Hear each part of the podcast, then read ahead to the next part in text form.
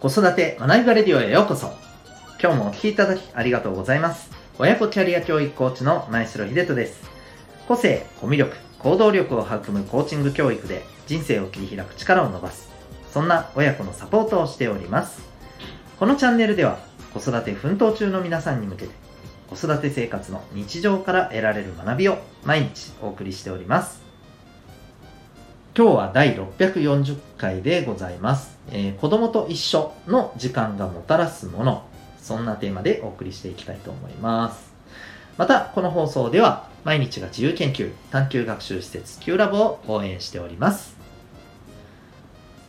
それでは、えーと、今日のテーマに行きたいと思います。今日はですね、えー、お子さんとの、まあ、関係構築に関するはい、お話でございます。えー、今のお子さんとのね、関係性をもっとより良くしたい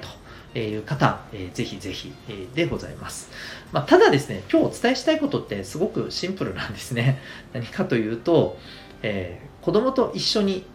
何かをする時間が、まあ、基本的に多ければ多いほどですね、えー、こういうプラスがあるよっていうね、まあ、お話なんですね。えちょっと話はずれますけれども、えっと、皆さん、そろそろ夏休みじゃないですか？お、皆さんだっていうよりお子さんがですけど。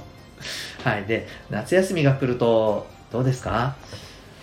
あ、厄介だなって 思うお母さんお父さん多いと思うんですよね。まあね、お子さんが学校に行かずに家にいるって、いろいろね、あの、まあご飯のこともありますし、またねちょっとあの安全面とかそういった部分でもねいろいろとピリピリしないといけない部分もありますし、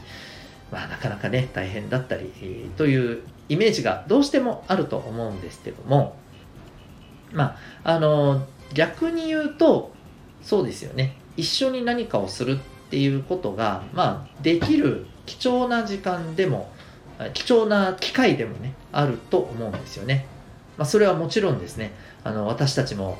ね、私たちもというか私たちは夏休みはありませんので、はい。えー、基本的にはね、えー、仕事やんちゅう話だったりするんですけど。ただちょっと考えてみたらですよ。えっ、ー、とお子さんがまあ要するに休みであるということはですね、え例えば、うんまあ、朝も私たちさえまあ私たちとか親ですよね、えー、ママさん、パパさんさえですね、時間のゆとりがあれば、普段よりもですね、お子さんとなんかいろいろコミュニケーションを取ったりですね、なんかちょっと一緒になんかやったりっていうことは、やりやすいはずなんですよね。うん。で、えー、もちろん、あのー、ね、えっ、ー、と、私たちが、まあ、働き方っていうところにもよるとは思うんですけども、休みの時間をね取って一緒に動けるっていうところを取ればそれこそねあのいろんなことが普段できないことができると。あの最近見たですねマイナビというサイトにあった小学生のお子さんに聞いたお子さんじゃない小学生のお子さんをお持ちの保護者の方に聞いたアンケート調査で言うとですね、えー、夏休みに一緒にしたいことって何ですかっていうものでねあのもう本当にね、あもう如実だなと思うに自然に関わるものばっかりでしたね、上位は。うん。まあ、どこかね、旅行に出かけるっていうのももちろんあったりしますけど、海とか山とかですね、うん、なんかバーベキューとかね、キャンプとかですね、はい。もう、あのー、本当昆虫採集とかね、そういうのもありました。とにかく自然に触れると、よっぽどどれだけ普段デジタル付けなんだっていうね、あの、大人の言葉はですね、それをね、あの、表しているなと思ってて、まあ本当ね、大切だし、いいですよね、やっぱりね、まあ自然がもちろん苦手っていうね、虫とかがいっぱいいて嫌とかね、熱中症がとかね、まあいろんな心配事ももちろんあることはあるんですけど、それでもね、うん、やっぱり自然と触れ合う機会っていうのは、ね、なかなかないですしね。うん、あとは、まあ、じっくり時間をかけて、えー、お子さんがやりたいことにね、付き合うっていうのも、まあ、僕はありと思うんですよね。うん、お子さんの、それこそね、行きたいところに連れて行くとかね。うん、まちなみに僕は、とにかく休みの日はですね、え水族館がもう必須でした。水族館がなに行かなくて、他のどこに行くんじゃいというね。感じでございました。もうあの僕はとにかく海の生き物大好き人間だったので、はい、あのさかなクンにはなり損ねましたけど、はい、大好きだったんで、えー、もう本当にね、水族館大好き人間でしたね。大好きっ子でしたね。うん。まあそんな風にね、それぞれのお子さんにもですね、やっぱりこれが大好きだっていうものがね、普段なかなかできないことでね、あるんじゃないかと思いますので、ぜひね、そんな体験も、あのー、やっぱ取ってね、行った方がいいですしね。うん、で、何よりね、何より、まあ、一番今日伝えたいのは、ここからなんですけど、そういう時間がですね、これはもう、あの、どこかに連れて行くとか、そういうちょっと、あの非日常なっていうことだけの話ではなくてですね、普段の日常でもそうなんですけど、一緒にお子さんと何かをする、まあ、あの会話をするのでもそうですし一緒に何か作業をするとかでもいいと思いますし一緒に出かけるのも、えー、ね、一緒に遊ぶのも、うん、一緒に何かをするっていう時間があればあるほどこれはですねもうとにかく絶対的にお子さんとのですね信頼関係っていうのは上がるんですよ理屈抜きで。でそれってどういうことかっていうとやっぱりお子さんがある程度思春期になってもですねうん。喋れ喋りたいことを喋ってくれる。喋りたいことを喋る。あのー、ね思春期になったらどうしてもほらなかなかやっぱり距離感って出てきちゃうけれども大事な時にねちゃんと話をしようと思ったら話をしてくれる。ね話を聞いてくれる、うん、っていう風なあのところだったりとかですね、うん、なんか本当にこっちがねあのなんていうのかな、うん、気持ちを込めて伝えたことはきちんと受け止めてくれるとかそういうねコミュニケーションの部分だったり、うん、やっぱここにねものすごくつながっていくんですよね。なんか根本的な本当にこの関係性っていうものが、まあ、しっかりと、あのー、作られる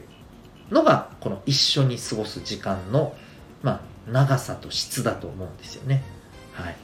ですので、えー、まあ、一緒にいることってやっぱり改めてねこの夏休み一緒に何かしようということを考える機会にですね是非普段の一緒にやることっていうのもね大事にしてもらいたいなーなんて思ったりします。ということで今日はですね、えー、お子さんと一緒の時間がもたらすものそんなテーマでお送りいたしました。最後にお知らせでございます。はい。えー、お子さんとですね、まあ、一緒に過ごしていく中でですね、えー、まあやっぱりねあのいろんなものが見えてくるじゃないですか。あこの子って、えー、こういうことが好きなんだなとかこういう言い方をすると、えすごく乗ってくるし、え逆にこういう関わり方をするとなんかすごくあのね、反応が悪いなとかですね。あると思うんですよ。このコミュニケーションの、え傾向というかね、うん、で、実はこれってですね、あのー、概してですね、脳の特性ということが影響しているのが非常に大きい部分があります。人間って生まれ持った個性とですね、えー、経験と環境で培っていく個性と2つあるんですよ。ただ、やっぱり子供たちっていうのはですね、やっぱりどうしても、うん、積み上げてきている、えー、人生経験っていうのが、まあ、当然のことながらまだまだ少ないですから、えー、そうするとですね、やっぱり持ってる特性っていうものを、まあ、あの、活かしている。それを発揮しているっていうところが非常に大きいと思います。ならば、そのお子さんのですね、コミュニケーションの特性、これを知ることによってですね、そのお子さんに合った言葉のかけ方、うん、これもね、ただ単に言葉のチョイスだけじゃなくて、声のトーンとかですね、タイミングとかですね、うん。えー、そんな部分も含めてお子さんとのコミュニケーションの適切な、えー、合っている取り方っていうのが見えてきます。はい。ということで、ぜひですね、生まれ持った特性を知っていただきたいんですけど、それを知るためのコツがですね、鍵がですね、実は指紋にあります。はい。えー、指紋というのはですね、実は脳とつながっていまして、えー、指紋を調べることで、その脳の特性、それもですね、え、各機能、コミュニケーションとか思考とかですね、えー、物事を見る、聞くとかですね、こういったそれぞれの分野の、えー、脳の機能の特性を知ることができます。面白いですよ。えー、脳の特性って、え場所によってですね、全然、全然個性が違ったりします。はい。全部同じ個性っていう方も、もちろんたまにいらっしゃいますけど、実は、え、ほとんどの方はそうではありません。やっぱり人間がですね、単純じゃないということのね、現れが、実はこの指紋からも分かっちゃったりします。はい。えー、その、そのですね、指紋分析、指紋ナビに興味がある方はですね、えー、概要欄にリンクを貼ってますので、ウェブサイトをご覧になってみてください。全国どこからでも受けることができます。オンラインでの受講も可能。もちろん対面も OK です。それでは最後までお聴きいただきありがとうございました。また次回の放送でお会いいたしましょう。学び大きい一日を